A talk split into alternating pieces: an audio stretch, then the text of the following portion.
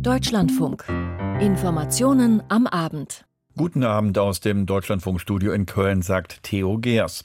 Kann sie Verteidigungsministerin oder kann sie das nicht? Christine Lambrecht, SPD. Sie steht seit Monaten unter Druck. Und wenn man es recht betrachtet, halten sich die Zweifel an ihren Fähigkeiten, seit sie das Amt annahm. Vor knapp einem Jahr, als die Ampelkoalition vereidigt wurde und Lambrecht mit dem ihr zugedachten Amt der Verteidigungsministerin erkennbar fremdelte.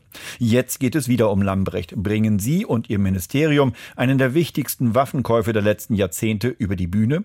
Es geht um 35 Kampfjets des US-Typs F-35, Kostenpunkt rund 10 Milliarden Euro. Aber es geht auch darum, ob die Jets, wenn sie denn kommen, einen tauglichen Flugplatz samt Hangars haben. Darüber gibt es gerade viel Aufregung in Berlin, die das Ministerium wiederum gar nicht verstehen kann. Stoff genug für unser erstes Thema. Bevor wir dazu aber kommen, die weiteren Themen.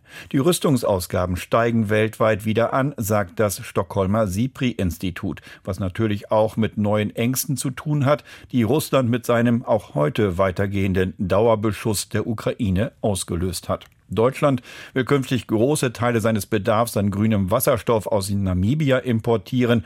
Und wir blicken nach Illerkirchberg. In dem Ort in der Nähe von Ulm sind heute zwei Mädchen auf dem Schulweg von einem Mann angegriffen worden. Ein Mädchen starb am Nachmittag. Die ganze Tat gibt der Polizei noch viele Rätsel auf. Damit zu unserem ersten Thema. Und damit nach Berlin, wo die Verteidigungsministerin und, der Verteidigungsminister und das Verteidigungsministerium heute vor allem mit der Verteidigung in eigener Sache ziemlich ausgelastet waren ist es zu schaffen, den Kauf von 35 Tarnkappenbombern termingerecht über die Bühne zu bringen? Das war die Frage unter anderem im Haushaltsausschuss des Bundestags, aus dem es hinterher hieß, wir, die Haushälter, werden den Kauf ermöglichen, was übersetzt heißt, wenn es scheitert, dann liegt es nicht am Geld und auch nicht an den Haushältern, sondern an Lambrecht und ihren Rüstungseinkäufern. Aus Berlin Frank Kapellan. Wieder einmal wächst der Druck auf die Verteidigungsministerin. Christine Lamprecht ist persönlich dafür verantwortlich, dass der Zeitplan zur Beschaffung des F-35 Bombers eingehalten wird, meint der FDP-Haushaltspolitiker Carsten Klein. Sie muss das jetzt zur Chefinnensache machen. Der Sprecher der Ministerin relativiert hingegen Befürchtungen, die Anschaffung des Tornado-Nachfolgers könnte sich weiter verzögern. Es gibt derzeit kein Problem in der Planung, betont Arne Kollatz. Es gehe nur darum, die Haushaltsexperten des Bundestages auf mögliche Risiken des Projektes hinzuweisen. Wir sind am Anfang eines Beschaffungsprozesses und wir wissen, dass das über die Jahre noch ein paar Faktoren geben kann, die wir jetzt noch nicht vollständig im Griff haben. Und daraus erwachsen Möglichkeiten für Risiken. Und das ist die Beschreibung, die dem Haushalts Ausschuss zugegangen ist und die dort offensichtlich vielleicht wegen der Deutlichkeit der Sprache zu Aufregung geführt hat. Allerdings mehren sich die Anzeichen, wonach die Kosten für den Kauf von 35 Flugzeugen beim US-Hersteller Lockheed Martin deutlich über den veranschlagten 10 Milliarden Euro liegen dürften. Inflation und ungünstiger Wechselkurs sorgen für Steigerungen und zudem gibt es Zweifel, dass die ersten für den Atombombentransport vorgesehenen F-35 wirklich schon schon 2026 in Dienst gestellt werden können.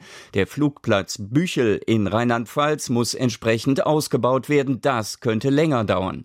Das allerdings ist nicht hinnehmbar, meint CSU-Verteidigungspolitiker Florian Hahn. Dass wir, was die Infrastruktur angeht, für die F-35 gar keinen geeigneten Flughafen haben, ist schon lange bekannt. Hier hätte man planerisch tatsächlich schon längst handeln müssen, um beispielsweise den Flughafen in Büchel auszubauen. Das Milliardenprojekt Projekt F-35 ist nur ein Beispiel dafür, wie schwierig es ist, die 100 Milliarden Euro aus dem sogenannten Sondervermögen schnell und effektiv einzusetzen, um die Bundeswehr auf den neuesten Stand zu bringen. Kanzler Olaf Scholz hatte in seiner Zeitenwende-Rede im Februar angekündigt, dass er noch in diesem Jahr der NATO-Forderung nachkommen werde, zwei Prozent der Wirtschaftsleistung für die Verteidigung auszugeben. Diese Marge soll fortan nicht mehr unterschritten werden. Doch nach einer Studie des Instituts der deutschen Wirtschaft ist das angesichts schleppender Beschaffungsprozesse und enormer Teuerungsraten völlig unrealistisch. Das Ziel rücke in weite Ferne.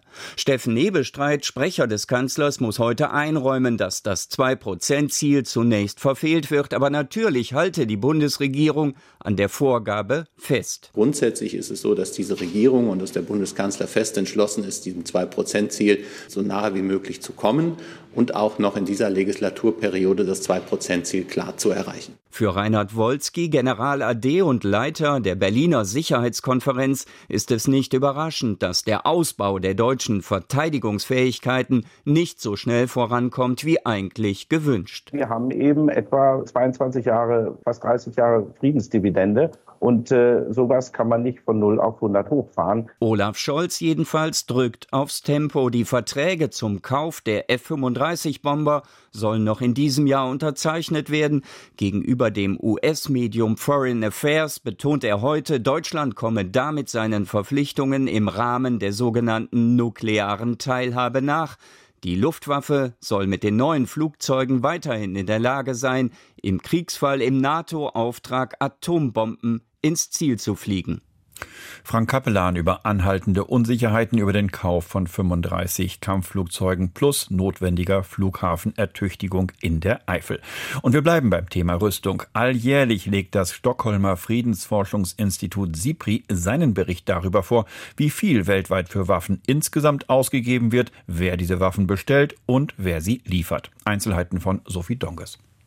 Die weltweit 100 größten Rüstungskonzerne haben im vergangenen Jahr Waffen für rund 563 Milliarden Euro verkauft. Das ist erneut mehr als im Jahr zuvor, nämlich ein Anstieg von knapp zwei Prozent.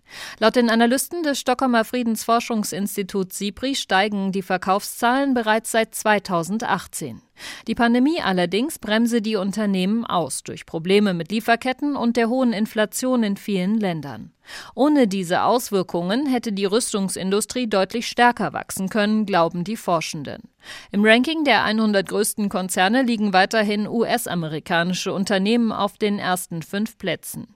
Fast jedes dritte Unternehmen in den Top 100 der Rüstungskonzerne hat seinen Sitz in Europa. In Deutschland ist Rheinmetall weiterhin größter Waffenproduzent und liegt im weltweiten Vergleich auf Platz 31, ThyssenKrupp auf Platz 55. Die veröffentlichten Zahlen beziehen sich auf das Jahr 2021, doch auch für dieses Jahr rechnen die Forschenden mit einem weiteren Anstieg. Das Stockholmer Friedensforschungsinstitut SIPRI ist eine unabhängige Einrichtung, die jährlich Berichte zu Waffenindustrie, Rüstungskäufen, Konflikten und Waffenexporten veröffentlicht. Finanziert wird SIPRI zum großen Teil von der schwedischen Regierung und arbeitet eng mit den Vereinten Nationen und der Europäischen Union zusammen. Sophie Donges über Rüstungsausgaben, die nicht nur, aber eben auch wegen der neuen Angst vor Russland wieder steigen. Tatsächlich steigen sie auch, weil die Militärhilfe des Westens für die Ukraine die Munitionsdepots geleert. Geleert hat. Der Krieg in der Ukraine aber unvermindert weitergeht. Heute mit einer neuen russischen Angriffswelle, von der die Ukraine aber behauptet, man habe die meisten russischen Raketen abfangen können. Mark Dugge. Die U-Bahn-Station am Maidanplatz von Kiew ist seit Monaten geschlossen. Die Rolltreppen, die in die Tiefe führen, sind abgesperrt. Und doch ist es hier im Untergeschoss voll. Dutzende Menschen haben sich eingefunden, um den Luftalarm abzuwarten. Manche haben sogar einen Klappstuhl mit dabei. Viele starren auf ihre Smartphones. Es ist Montag. Die lieben Montage, sagt der Student Vlad. In den vergangenen Wochen hat Russland tatsächlich immer wieder an einem Montag Raketen abgefeuert, mit dem Ziel, die Stromversorgung der Ukraine zu zerstören. Seitdem sind Teile des Landes immer wieder ohne Strom, Wasser oder Heizung. Natürlich machen wir uns Sorgen, man muss ja mit allem rechnen. Aber wir Ukrainer werden das durchstehen, sagt dieser Mann. Ja, besorgt sind wir schon, aber wir wissen, dass unser Militär uns schützt. Die Luftabwehr von Kiew hat an diesem Nachmittag tatsächlich offenbar gut funktioniert. Laut der Militärverwaltung von Kiew hat sie neun von zehn Raketen abgefangen. In anderen Landesteilen das gleiche Bild. Präsident Zelensky. Dank unserer Luftverteidigung konnten die meisten Raketen zerstört werden und die Mitarbeiter der Stromversorgung arbeiten schon daran, die Schäden zu beheben. Unsere Nation gibt niemals auf. Einige Raketen kamen aber schon durch. In einem Dorf der Region Saborischa wurden bei einem Einschlag zwei Menschen getötet und mindestens zwei verletzt, darunter ein knapp zweijähriges Kind. Der Energieversorger Ukrenergo bestätigte, dass Russland wieder die Infrastruktur beschädigt hat. Mehrere Städte und Regionen waren am Nachmittag ohne Strom. In der Hafenstadt Odessa gab es am Nachmittag kein fließendes Wasser, da die elektrischen Pumpen ausgefallen sind. Auch in der Hauptstadt Kiew haben viele schon seit Wochen mit Strom- und Heizungsausfällen zu kämpfen. Die Menschen, die hier in die U-Bahn-Station gekommen sind, wissen, dass sie hier nicht zum letzten Mal Zuflucht gefunden haben dürften und dass der Winter gerade erst begonnen hat. An so etwas kann man sich nicht gewöhnen, denn du sorgst dich ja auch um deine Lieben und Bekannten und fragst, ob sie in Sicherheit sind. Daran gewöhnen? Nein. Mein Sohn ist gerade in der Schule. Ich mache mir große Sorgen um ihn. Mark Dugge über den heutigen Kriegstag in der Ukraine. Zu den indirekten Folgen dieses Krieges gehört bekanntlich, dass Deutschland jetzt nach Jahren, in denen er wenig Zug im Kamin war, jetzt die Energiewende massiv beschleunigen will. Doch auch wenn all die Windräder und Solarpanelen hier realisiert würden, die manchen da vorschweben, muss Deutschland trotzdem einen Großteil seiner Energie weiterhin importieren, in Form von Wasserstoff oder Ammoniak, die Öl und Gas ersetzen sollen. Dafür braucht es Partnerländer mit viel Sonne, viel Wind und viel Platz. Und genau das alles gibt es in Namibia und deshalb ist Wirtschaftsminister Habeck gestern dorthin geflogen. Jörg Münchenberg über deutsche Energiewende, Ausbaupläne in Namibia. Noch besteht die deutsche Energiehoffnung nur aus Geröll und Sand. Doch schon in zwei Jahren soll das bislang ehrgeizigste Investitionsprojekt im Südwesten Namibias langsam Gestalt annehmen. Auf einer riesigen Fläche sollen Solarpanels und Windräder grünen Strom erzeugen, mit dem das zuvor aus dem nahen Meer entsalzte Wasser per Elektrolyseverfahren in Wasserstoff und Sauerstoff umgewandelt werden soll.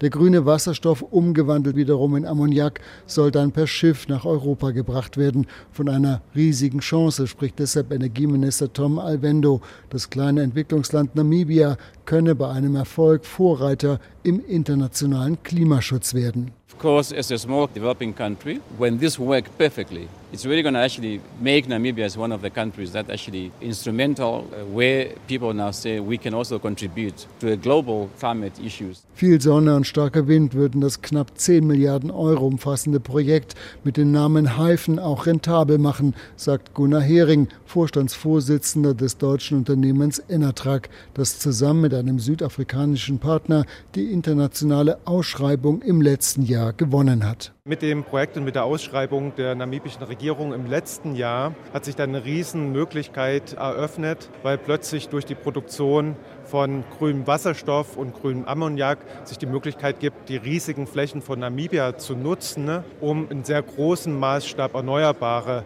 äh, Strom und dann grünen Wasserstoff zu produzieren. Doch die Herausforderungen sind gewaltig für die Investoren, die das Geld besorgen müssen, die die Schaffung von 15.000 neuen Jobs versprochen haben, bei der Ausbildung helfen wollen und vieles mehr. Auf der anderen Seite muss Namibia administrativ beweisen, dass es ein solches Projekt in der Größenordnung der eigenen Wirtschaftsleistung im letzten Jahr auch stemmen kann. Gleichzeitig gehe es aber um viel mehr, betont Wirtschafts- und Klimaschutzminister Robert Habeck nach seinen politischen Gesprächen. Es ist entscheidend, dass dieses Projekt der namibischen Bevölkerung, den Menschen in Namibia nützt.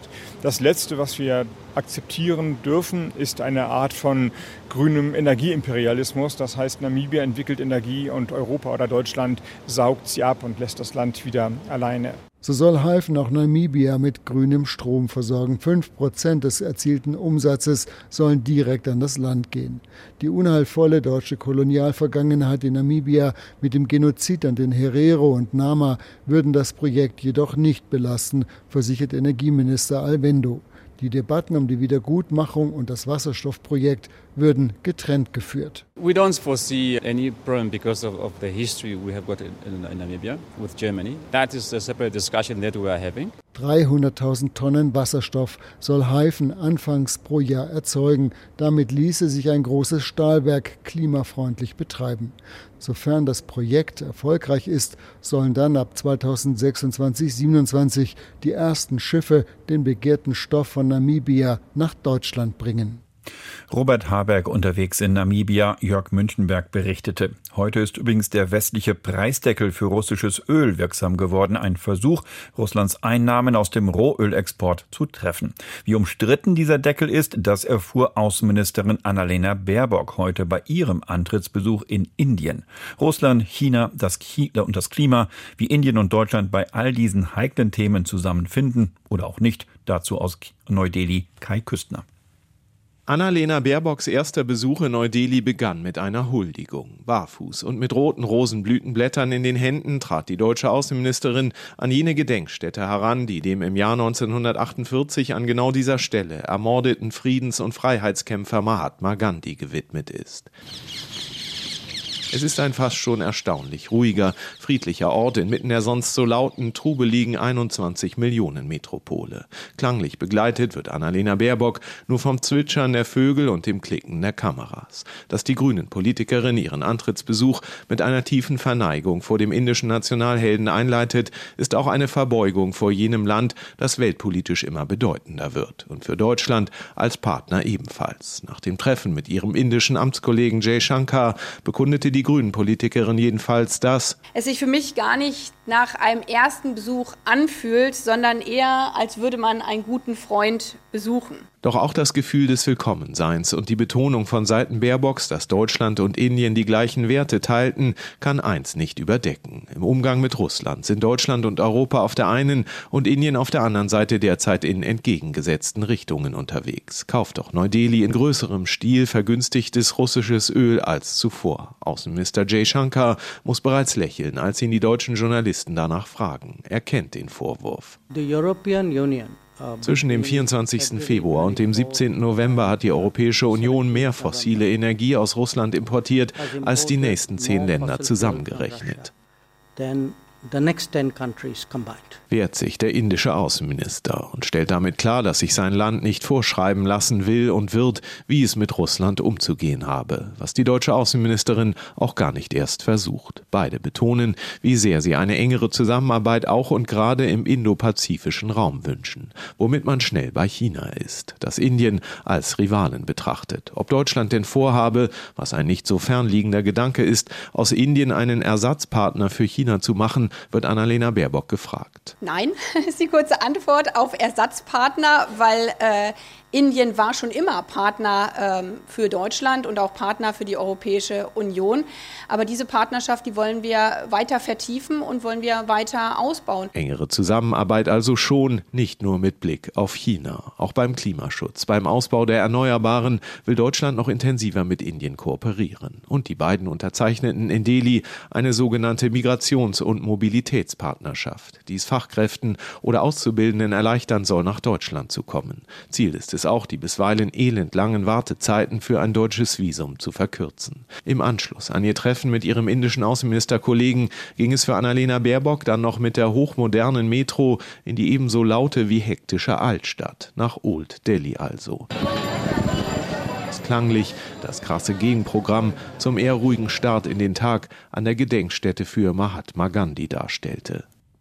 Annalena Baerbock auf Antrittsbesuch in Indien Kai Küstner berichtete. Und wir gehen in den Iran, wo das Mullah-Regime gestern versuchte, bei den landesweiten Protesten etwas Druck aus dem Kessel zu nehmen, mit der Ankündigung, die verhasste Sittenpolizei aufzulösen. Heute dann eine Ankündigung in die andere Richtung. Es werde weiter hart gegen die Protestierenden vorgegangen und es werde auch bald harte Urteile geben. Und dennoch gingen die Proteste heute weiter. Uwe Lüb.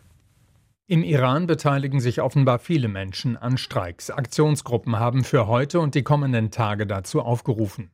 Im Internet kursieren Videos aus mehreren Städten, in denen gestreikt werde. Es sind darauf kaum Menschen zu sehen und die Rollläden von Geschäften in ganzen Straßenzügen sind geschlossen. Ziel soll es sein, dass keine Geldtransaktionen im Land stattfinden, um den Druck auf das Regime zu erhöhen. Für morgen und übermorgen ist auch zu Demonstrationen aufgerufen worden. Als Initiatoren gelten vor allem die sogenannten Jugendlichen der Nachbarschaft. Landesweit soll es 30 solcher Gruppen geben. Sie arbeiteten inzwischen auch zusammen und stimmten sich ab, hieß es zuletzt von Beobachtern. Allerdings haben sie je nach Stadt zu unterschiedlichen Aktionen aufgerufen. Die Teheraner Gruppe etwa will, dass nur heute gestreikt wird. Wenn zusätzlich zu Demonstrationen gestreikt werde, seien die Straßen nicht verstopft, dann könnten Einsatzkräfte des Regimes schneller eingreifen. Gestern hieß es, die sogenannte Sittenpolizei im Iran sei aufgelöst worden. Eine Bestätigung dafür gibt es nicht. Viele Beobachterinnen und Aktivisten halten das für ein gezieltes Ablenkungsmanöver des Regimes. Je mehr Menschen den Eindruck hätten, das Regime lenke stellenweise ein, desto weniger beteiligten sich womöglich an den Protesten.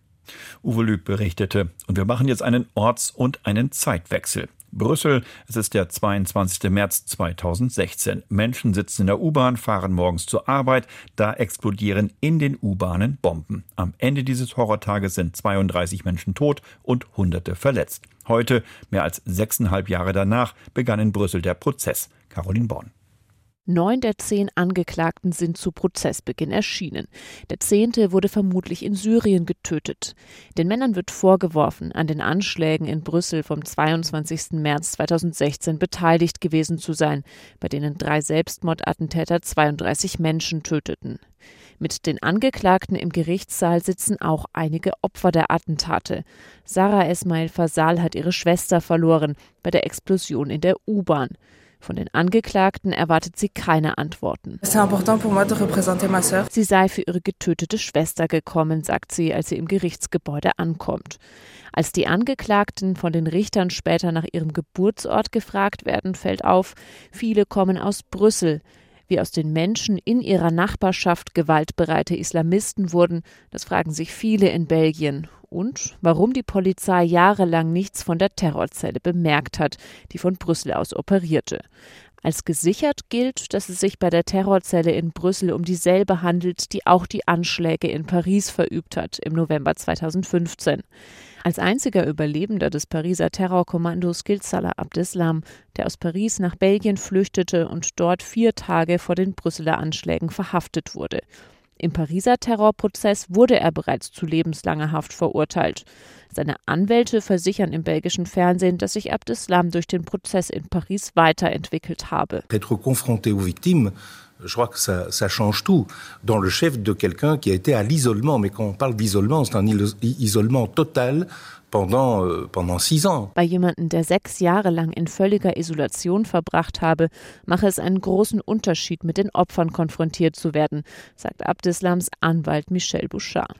Die Erwartungen der Opfer, also der Hinterbliebenen, aber auch der Verletzten, sind sehr unterschiedlich. Einige beschreiben es als einen Schritt, um mit dem Erlebten fertig zu werden. Sarah Ismail Fasal, die ihre Schwester verloren hat, sagt: Ich verspüre keinen Hass, ich habe es ihnen verziehen. Caroline Born berichtete und wir kommen zu einem Verbrechen, von dem man lieber nichts hören möchte. Vor allem nicht, dass es so passiert ist. Auf ihrem Weg zur Schule wurden heute früh um halb acht zwei Mädchen von einem Mann angegriffen und schwer verletzt. Am Nachmittag dann die Meldung, eines der Mädchen ist gestorben. Genau das ist heute passiert. In Illerkirchberg in der Nähe von Ulm. Viel weiß die Polizei noch nicht über Täter, Tatmotive und die Umstände. Dazu ist es noch zu früh. Was man weiß, dazu Maya Nötzel. Der Grund für die Tat ist weiterhin völlig unklar. Die Polizei hat zwar eine Erklärung angekündigt, noch für heute, doch bisher hat sie nur wenige Fakten der Tat bestätigt. Klar ist, zwei 13- und 14-jährige Mädchen waren heute früh im kleinen Örtchen Oberkirchberg nahe Ulm zu Fuß auf dem Weg zum Bus, als sie wohl völlig überraschend von einem Mann angegriffen werden.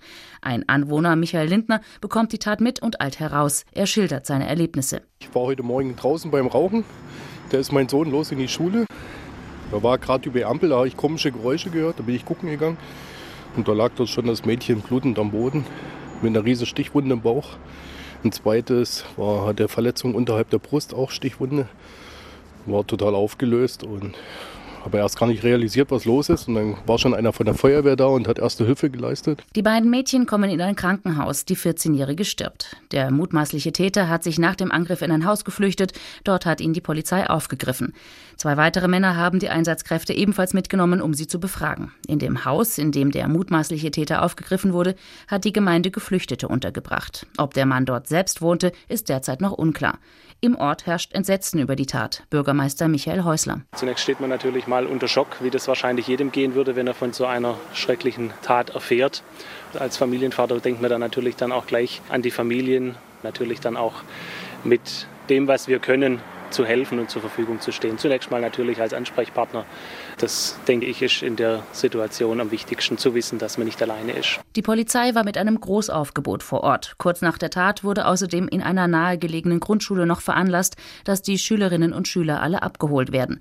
Das sei aber eine reine Vorsichtsmaßnahme gewesen, sagte Direktorin dem SWR, da man ja in der Früh noch nicht gewusst habe, wie lange der Polizeieinsatz dauern würde. Einen Amok-Alarm hatte es nicht gegeben. Illa Kirchberg unter Schock Meier Nötzel berichtete.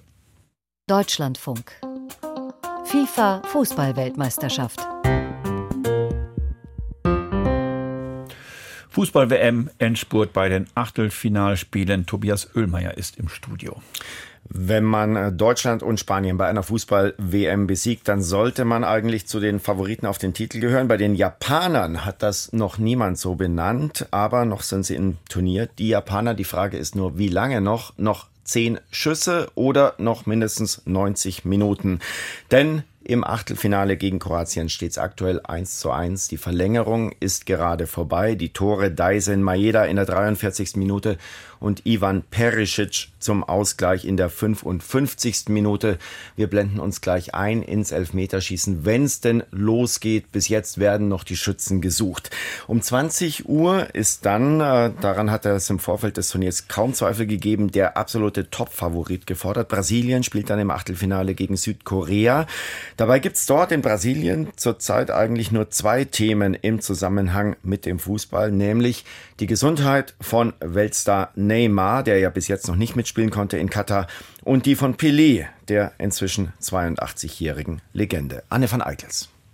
Bei der Weltmeisterschaft 1958 hörte die 10 auf, nur eine Nummer zu sein. Der 17 Jahre alte Pelé trug diese 10 und als er im Endspiel den Ball mit der Brust stoppte, über einen Gegner hinweg lupfte und Volley ins Tor schoss, wurde die Nummer 10 zum Mythos, zum Erkennungszeichen des besten Fußballers im Team. Pelé beeindruckt bis heute. Auch den Trainer des Seleção, Tice.